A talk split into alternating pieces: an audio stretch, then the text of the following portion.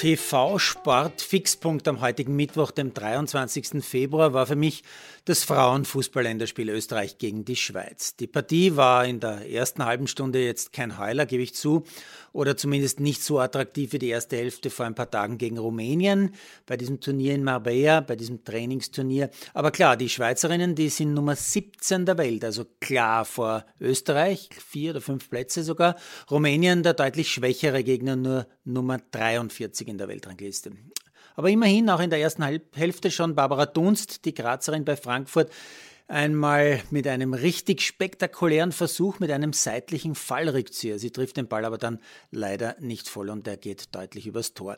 In der zweiten Spielhälfte werden die Österreicherinnen dann aber immer stärker, immer besser, pressen gut, bekommen immer mehr Torchancen und dann macht Lisa Kolb Oberösterreicherin, die bei Freiburg in der deutschen Bundesliga spielt, ihr erstes Tor im Nationalteam in ihrem erst vierten Länderspiel. Nach schönem Pass, langem Pass läuft sie perfekt Richtung Fünfer ein und haut den Ball unter die Querlatte.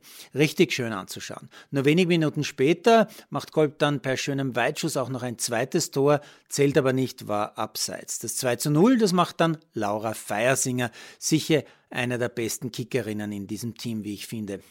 Ja, und Nicole Biller macht bei Elfer dann sogar das 3 zu 0. Österreichs Frauen holen sich also mit diesem Sieg gegen das Top-Team der Schweiz wichtiges Selbstvertrauen für die bevorstehende Europameisterschaft. Da geht es ja im Eröffnungsspiel bekanntlich gegen England im Wembley ausverkauft, jetzt schon ausverkauft. Das werden also 70.000 sein und ein neuer Rekord für Damenfußball.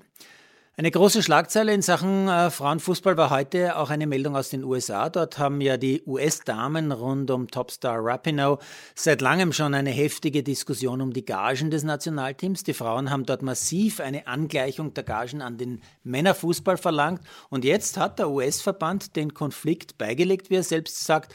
Prämien werden an die Männer angeglichen. Rückwirkend werden offensichtlich sogar mehr als 20 Millionen Dollar nachgezahlt. Ein monumentaler Schritt der Wertschätzung nennt das etwa Rekordnationalspielerin Alex Morgan, die übrigens laut Standard 10 Millionen Instagram-Follower hat.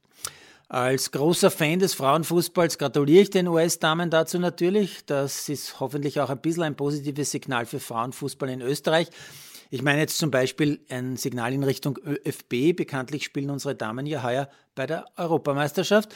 Da wäre auch ja, vernünftige Prämien keine schlechte Idee. Aber in Österreich sind wir, soweit ich das weiß, Lichtjahre von Equal Pay entfernt. Interessant ist da auch der Blick auf die Weltrangliste. Im Fall der USA, die US-Frauen sind Nummer eins der Welt.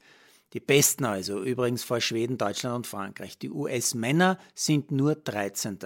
Im Falle von Österreich, Österreichs Fußballfrauen liegen in der Weltrangliste auf Platz 21. Die österreichischen Männer sind aktuell auf Platz 30. Im Fall der USA könnte man also durchaus sagen, wenn die Frauen gleich viel kassieren wie die Männer, dann ist es kein epochaler Erfolg. Denn eigentlich müssten sie als bestes Team der Welt deutlich mehr bekommen als die Männer, oder? Noch dazu ist Frauenfußball in den USA deutlich populärer als die Spiele der Männer. Ja, natürlich kenne auch ich die vielen Argumente, die in Sachen Wirtschaftlichkeit vor allem in Europa und daher auch in Österreich vorgebracht werden. Also wesentlich mehr Zuschauer bei den Männern, auch wesentlich mehr TV-Zuschauer, daher wesentlich höhere Sponsoren und Werbesummen, die erzielt werden können. Trotzdem bleibe ich aber dabei, stur wie ich bin, Frauenfußball ist angenehm anzuschauen. Ich sage nur weniger Faulschinden, weniger Schwalben, weniger Spucken, mehr Torszenen. Mal schauen, was die Männer heute später am Abend noch in der Champions League zu bieten haben. Gestern bei den Duellen Chelsea gegen Lille ein 2 zu 0 für Chelsea und Villarreal gegen Juve 1 zu 1 unentschieden, habe ich jedenfalls eine Unzahl von sinnlosen Fouls im Mittelfeld gesehen, zahlreiche Schwalben und Spucken ohne Ende. Aufgefallen ist mir heute natürlich auch die Meldung zu Manchester United. Das Team um Cristiano Ronaldo hat einen Flug mit der Aeroflot zum Champions League Achtelfinale heute Abend nach Madrid kurzfristig abgesagt. Da denkt man sich als politisch-demokratisch denkender Mensch, schau mal, ein klares Zeichen gegen Russlands Ukraine-Politik. Manchesters kleines, feines Zeichen im Sinne der EU-Sanktionen gegen Russland? Allerdings, die staatliche Aeroflot ist Werbepartner bei Menu und die Partnerschaft ist angeblich dadurch unbeeinflusst, heißt es in britischen Medien. Wozu das dann eigentlich, frage ich mich. Wie stelle ich mir das vor? dass Manchester United-Inhaber, die amerikanische Glazer Family, bei Putin anruft und sagt, als Amis protestieren wir offiziell ein bisschen, aber natürlich nehmen wir weiterhin dein Geld von deiner Fluglinie und bleiben eh Freunde, oder?